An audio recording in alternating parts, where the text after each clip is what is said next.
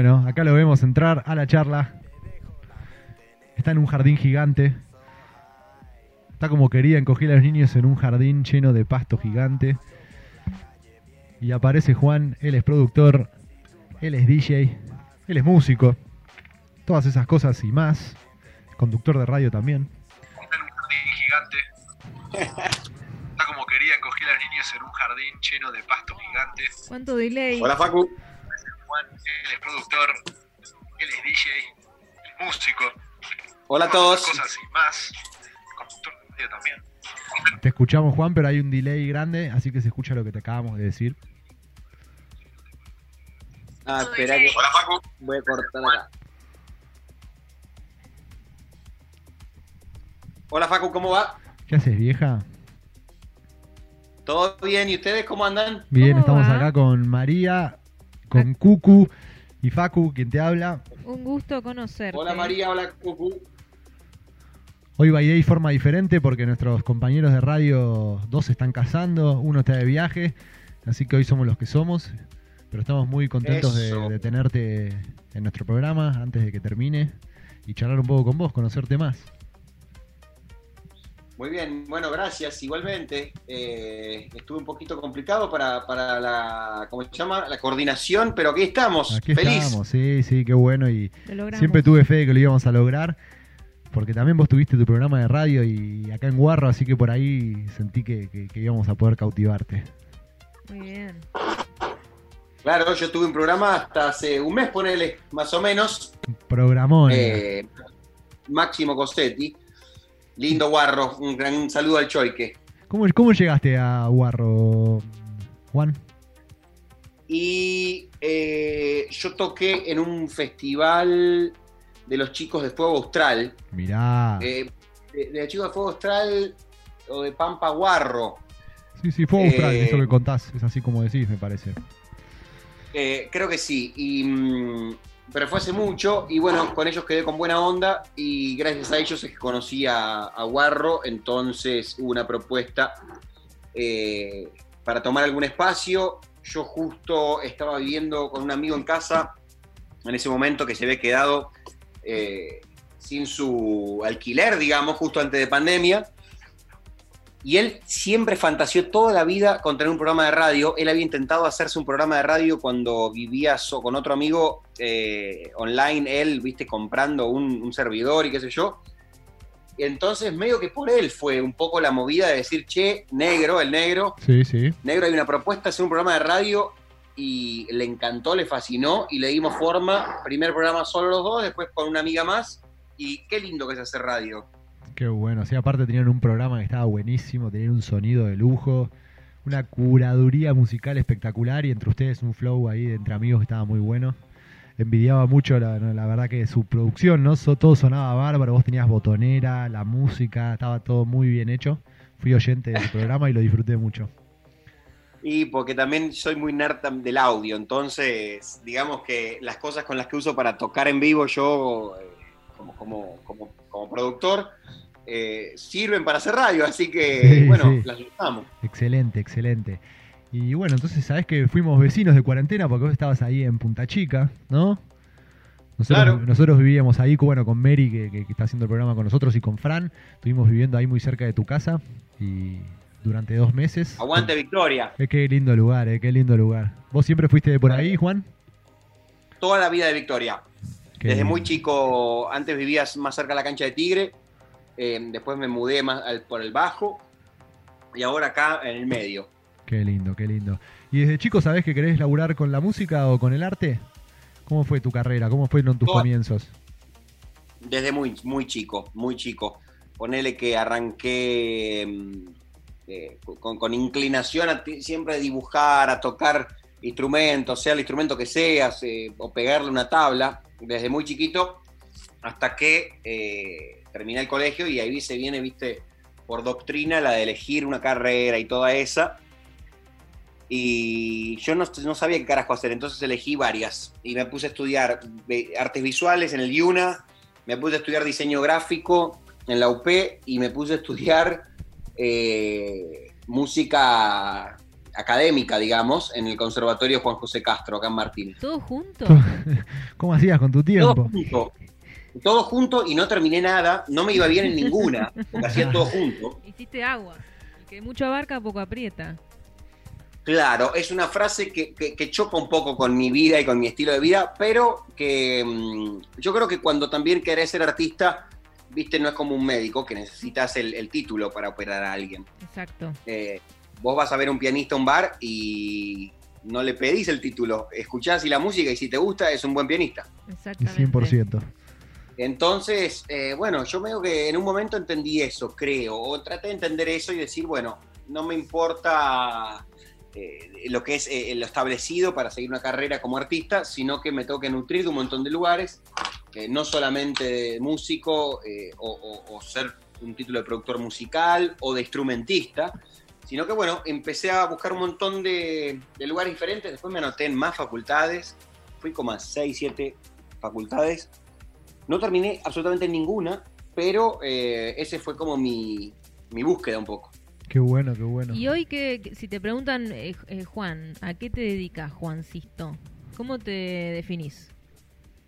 Y eh, yo creo que sería muy pretencioso decirme artista, ¿viste? Porque es un montón. Yo creo que lo que en lo que derivé es en, en- en ser un productor musical eh, que hace una performance en vivo. Yo creo que ese es el, el resumen. Después, hay veces que me encanta pintar, me encanta dibujar y, y- y dibujo conceptualmente, pero que voy a cerrar la puerta, que acá tengo un, un martillador al lado. Bueno, pero Eh, haces arte, o sea... Constantemente, todo hace- tipo de arte. Todo tipo de arte es artista, o sea, tranquilamente sos artista. Y yo, yo creo que es, que es como algo muy clave en la cabeza de alguien que quiere hacer arte, creerse que es un artista. Sí. O sea, pero no, no solo creérselo, mentirse uno mismo. Convicción de que uno es un artista, haga lo que haga, Sí, ¿viste? Sin duda. Eh, yo creo que eso es como un primer paso muy importante, eh, como el fake it till you make it y todo eso, muy buena. eh, que, que- que es importante. Y vos eh, Pero después, bueno, la vida me llevó, eh, como perdón, No, no, la vida te llevó. No, que la vida me llevó a, más que nada, ganarme la vida de eh, como músico, como productor musical y como performer.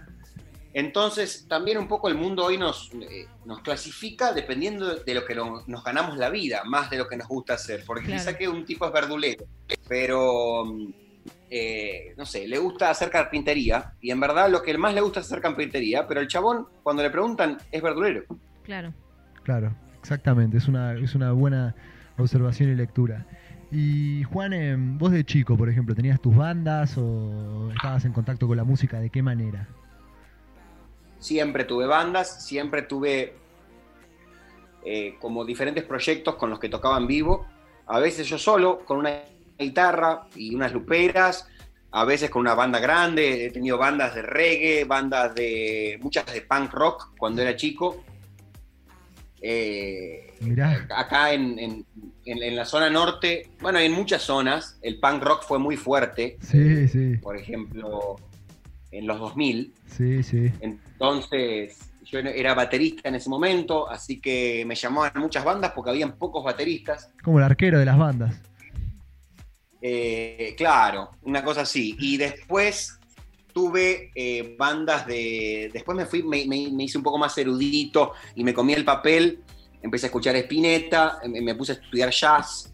eh, y, entré en ese, en ese mundo que también es muy hermoso, hasta que, bueno, me cansó un poco y después como que dejé de estudiar en un momento sintiendo que si seguía estudiando me iba a moldear demasiado la cabeza, ¿viste? Y iba a entrar en una estructura demasiado eh, compleja y demasiado rígida. Y en un momento lo sentí, lo sentí, dije hasta acá, hasta acá de estudiar. Eh, sigo estudiando yo, viste, por YouTube, lo que, si necesito algo ver o lo que sea, pero que no me moldeen más porque para hacer arte es complicado a veces. No, pero muy bien, es buenísimo lo que decís y probablemente muchos artistas se sientan identificados. Yo, por ejemplo, que también no terminé, hice varias carreras, entre ellas diseño como vos, Y tampoco, y hoy estoy en la misma, ¿no? O sea, de- hago diseño y, y veo el arte en un montón de, de facetas de mi vida, pero no, no, me, no me declaro como un artista, sino como un diseñador. Y sí, pero bueno, eso, eso es lo que digo de que cada uno, quizá que vos eh, te sentís artista, y, pero la, la sociedad también te tilda de cierta cosa por, lo- por lo- de lo que trae el pan a la mesa, Sí. ¿viste? Claro. Exactamente, eso siempre te, te, te Y- rotula. Sí, y bueno, y son rótulos, y tampoco hay que pelearse con los rótulos, no soy un, un, un contraempernido, ¿viste? De esas cosas. Ya fue, eh, las Obvio. cosas como son como son, y amigarse y, y que suceda. Y bueno, ¿y cómo, y cómo llegás al mundo entonces de la electrónica? ¿Vos te gustaba, te gustaba ir a bailar, te gustaban las fiestas electrónicas y de repente te fuiste empapando de eso? ¿O cómo, cómo, cómo terminás hoy siendo DJ y, y performer? Sí, eh, es un poco así como lo contás. O sea, a mí me empieza a gustar eh, la música electrónica, como todo músico, bien de estudio, era un negado de la música electrónica al principio, y no me avergüenza decirlo. Eh, bien, eh, viste, le, Sí, sí, le- sí. le ponía, le ponía muchos preconceptos a la música electrónica y qué sé yo, hasta que en un momento un amigo me, me entra con, la- con el lado de, de Paul Oakenfold y Armin Van Buren y todo eso. Voy, empiezo a ir con él a Creamfields, empezamos a ir a fiestas electrónicas, conozco el Progressive House, que es el estilo más eh, como emblemático de acá Argentina. Empiezo a ir a, a Moon Parks, a ver a Hernán Cataño. Empiezo a ir a, a- a- a clubes como State, Pachá, eh, y, y cada vez me empieza a gustar más sin tener ningún approach. Estuve años yendo a bailar nada más, sin hacer música electrónica, sin, eh, sin pasar música electrónica. Nu- nunca fui DJ yo, nunca hice... O sea, lo que, lo que hace un DJ es poner eh, canciones Sí. y yo lo que hago es eh, tocar música mía nada más y armar eh, esas canciones en el momento eh, mediante mucha improvisación, digamos. Ah, las Eh, armás en el entonces- momento. Eso es, eso. Eso es ser productor. ¿Sí? No, eso Eh, es el eso es- performer en vivo, me parece. El productor está produciendo Sí. y puede producir para otro, puede hacer algo grabado. Él en vivo está tocando y haciendo la canción en vivo. O sea, por eso se, se denomina performers. A ver qué dice el que Esta- sabe. Sí, sí. Es- o sea, se le dice en la nomenclatura eh, europea es live performer. Eh, ¿Y a yo quién, lo que... lo- sí, Perdón, decime, ¿a perdón. quién admiras así como... Sí. como... Yo creo que tengo la respuesta. sí, pero la A mí me queremos- gusta alguien que se llama San Holo. ¿Es conocido? No lo conozco. ¿Cómo, cómo se llama? San, S-A-N. Holo. Me encanta su música. Por lo que cuenta eh, Lo y por, por, eh, por, por el rubro que menciona, que es el Progressive House, eh, Cataño creo que es, es medio un prócer para todos nosotros, a los que nos gusta un poco la música electrónica y sobre todo a Juan, que, que también hoy en día trabaja con, con, con, con Cataño, ¿no es así, Juan? ¿Es así, Juan?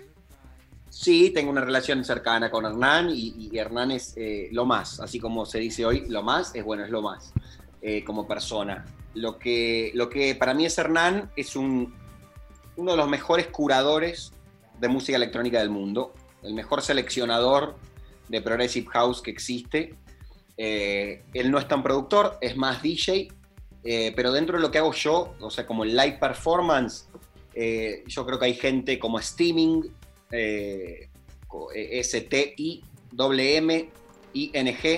eh, son más, que nada más alemanes. Steaming, David August, eh, Nicolas eh, está Monolink, hay un montón de artistas que hacen algo parecido a lo que hago yo, que, mm, que bueno, que no tiene nada que ver con, con- hacer un DJ set, sino más con tocar tu música, más como lo haría una banda, pero vos solo, a veces invitando músicos invitados o tocando con una banda. Eh, y, y- y bueno, todo, todo es- es- esa gente es la que, que, bueno, que yo miro un poco a ver qué están haciendo para saber qué, qué pasa en el mundo eh, con, con este nicho pequeño de lo que es el live performance. ¿Y qué va a pasar este año que no hay Punta del Este y no hay tanta movida? Y yo creo que se va a armar, por un lado, eh, perdemos un montón, porque perdemos eh, el contacto de mucha gente a la misma vez, que es algo muy hermoso que tiene la humanidad Claro. desde siempre. Pero por otro lado se va a ganar eh, en que a mí cuando voy a tocar en vivo, desde siempre, me gusta mucho tocar en clubes grandes, pero me gusta mucho tocar para 100 personas en fiestas chicas donde la gente está muy cerca de, eh, de, la- de- de mío, digamos, de la mesa donde yo estoy tocando, y, y la energía también es otra. Entonces, vamos a volver a eso que para mí es muy lindo. Eh, voy a. De a poquito ahora se va abriendo el panorama, así que ya voy a empezar a, a tocar en vivo de nuevo en algunas cosas más chicas, con, con los recaudos necesarios de, de- de- que requieren esta pandemia. Pero de a poco se va a volver. Eh, van a haber cosas lindas. Ahora, bueno, voy al, al sur, a, a Bahía Creek, a Río Negro, eh, a tocar para un eclipse que va a haber el 12 de diciembre, 12 o 13 de diciembre. Místico. Eh, así que bueno, es un desierto, es el desierto más grande de Argentina. Y, de golpe van a empezar a aparecer cosas así, ¿viste? Eh, que son más chicas en lugares muy abiertos y de naturaleza, que para mí es imbatible también. Qué bueno, qué bueno saber que, que, que, hay luz al final de, este túnel y que, ya empiezan a haber eh, eventos, aunque sea con menos gente, pero escuchar que, los artistas pueden volver a, trabajar y que nosotros podemos volver a disfrutar de- de lo que nos, nos regalan ustedes. Y yo creo que en verdad siempre hay luz y hay que ver, o sea, esta es mi opinión, pero hay que ver esta pandemia y toda esta reorganización desde un lado bueno. O sea, en cuanto a la ves como algo malo, vos sos el único que, que- que Sí, está perdiendo algo. Sin duda. Entonces, yo la trato de ver como algo bueno, que, que, bueno, que todo mutará hacia un lado y depende de nosotros hacia dónde muta. Entonces, bueno, es, es una posibilidad de reorganización de las cosas. La verdad que sí, la verdad que sí. ¿Y, dónde ves entonces eh, a Juan en un par de años? Una clásica pregunta de radio, pero ¿dónde te gustaría, con quién te gustaría tocar? ¿Qué sueños tenés por cumplir? Y mira, eh, te voy a contar algo, por ejemplo, yo una semana eh, después de que anunciaron la pandemia, yo tenía un vuelo, me iba a Panamá a tocar a un festival, iba a hacer dos festivales en Panamá y después iba directo para Los Ángeles hacer dos fechas más y después me iba a Europa a tocar en Pachá Ibiza, que para mí era como una meca. Y, y, y la pandemia me lo cortó, pero, pero bueno, ojalá que, por ejemplo, eso me quedó ahí muy en el tintero, ¿viste? Ojalá que pase esto y que pueda volver a ir a- allá a sacarme las ganas de tocar en, en- en, digamos, un templo eh, de club como, como es Pachá, Ibiza, eh, a vivir esa experiencia. De, y, me gustaría, estoy con varios proyectos nuevos, eh, entre ellos uno se llama Forma. Forma es eh, un proyecto que hago con Pablo Burstein, es un proyecto de, otra, de otro estilo de música, eh, en el, bueno, el cual me está llevando mucho tiempo ahora, estoy muy metido, así que bueno, dentro de poco sacaremos un disco con, con eso y es como mi primer approach de- de sacar un disco de música que no es tan electrónica, sí con elementos electrónicos, pero no 100% electrónica, así que... Qué interesante. Eso me tiene, me tiene, sí, me tiene ahí al pie del cañón, laburando mucho y contento. Qué bien, qué bien. Y estuviste produciendo también un poco en, en cuarentena, ¿no? Sacando algunas, algunos temas. Te estuve, te estuve siguiendo ahí en tu programa y mostraste ahí unos, unas cositas muy lindas. Eh, y estuvimos poniendo algunas cositas que hacía capaz en el día, pero bueno, eh, la pandemia para los productores musicales eh, fue algo lindo también. Yo los primeros meses la disfruté mucho como productor porque dije, bueno, yo venía como un poco a mil, dije, es un buen momento para parar un poco la moto, meterme en el estudio. O sea, yo, por ejemplo, el año pasado quizá eh, deseaba también decir, che, qué lindo tener tres meses sin tener que tocar, sin tener que viajar, poder meterme en el estudio. Y de golpe sucedió. Sí, la verdad que sí. ¿Fuiste vos? ¿Fuiste el, vos, el eh? culpable? ¿Te comiste un murciélago? ¿Le rezaste a los chamanes indicados? Estoy haciendo murciélago al ajillo. qué grande, qué grande. Y bueno, y para ir cerrando un poco y dejarte tranquilo en este viernes, primero agradecerte obviamente por sumarte. ¿De dónde viene este amor por los simuladores? eh? ¿Por los simuladores? Sí. Sí. ¿Es, es un amor tuyo Mirá. o es algo que, tra que te trajo el negro el Hay, negro? hay o- mucho fa- No. fanatismo, ¿no? Por los simuladores. Como Todo que- empieza, todo empieza con la película Tiempo de Valientes. Buenísima película. Excelente película. A mi parecer, la mejor película argentina. Sí. Muy Indiscutible. graciosa, muy sí, graciosa. Sí, sí, probablemente. el guion de esa película. Para mí es, eh, para mí es inigualable. Eh, le gana Nueve Reinas a todas las grandes películas argentinas. Y eh, el amor por el personaje de Diego Peretti en esa película. Sí. Yo creo que hay veces que cuando te, te enamoras tanto de un personaje, después lo seguís en otras cosas que hace, ¿viste? Claro. Y te genera un poco lo mismo a veces.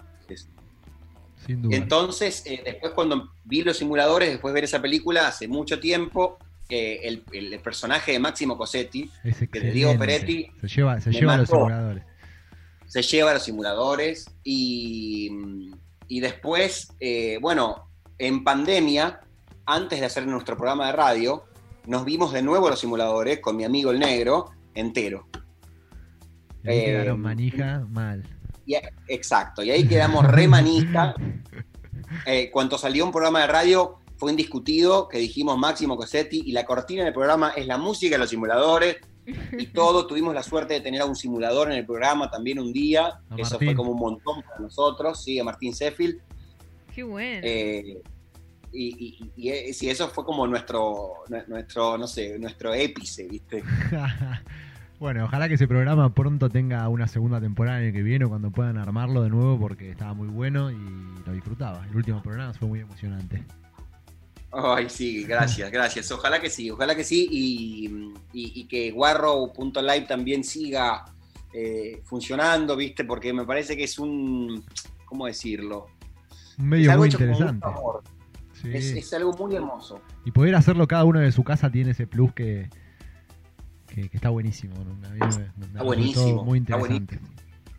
Está muy bueno. Te relaja mucho hacerlo de tu casa, te sentís cómodo, eh, viste, hacer radio no es, no es eh, fácil, eh, pero yo tengo esta teoría de que todos tenemos un poquito adentro eh, la locución de radio, viste, algunos más, otros menos, pero todos un poquito la tenemos. Es hermoso. Es muy mágico. Es muy mágico, sí, sí, sí. Nosotros, eh, yo tuve, Sí, la verdad fui, que al, sí. fui al colegio con el loco, con el loco Marian Choique y, Ah, mirá, y es un hermoso total. Así que le agradezco otra vez nuevamente en vivo por, por esta posibilidad y por ser un ser tan tan hermoso. Lo vi esta semana, nos cagamos de risa, jugamos un Warney. le mandamos un abrazo. Le mandamos gigante, un gran beso y, lluvias, de- lluvias de corazones para el Marian. Lluvias.